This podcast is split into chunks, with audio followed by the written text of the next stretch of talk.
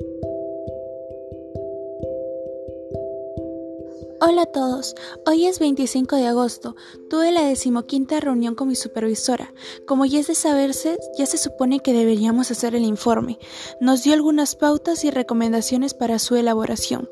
Asimismo, nos mencionó sobre un formulario de probidad académica y al igual que la misma Milagros Mercado nos mencionó, este formulario será como la prueba o la aseguración de que el producto y el informe fueron hechos por mí y no los copié de algún otro estudiante.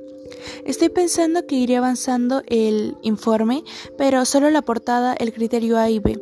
Y antes de pasar a la reflexión, quería comentarles que este viernes tendré una reunión con la supervisora para revisar el informe y algunas otras cosas.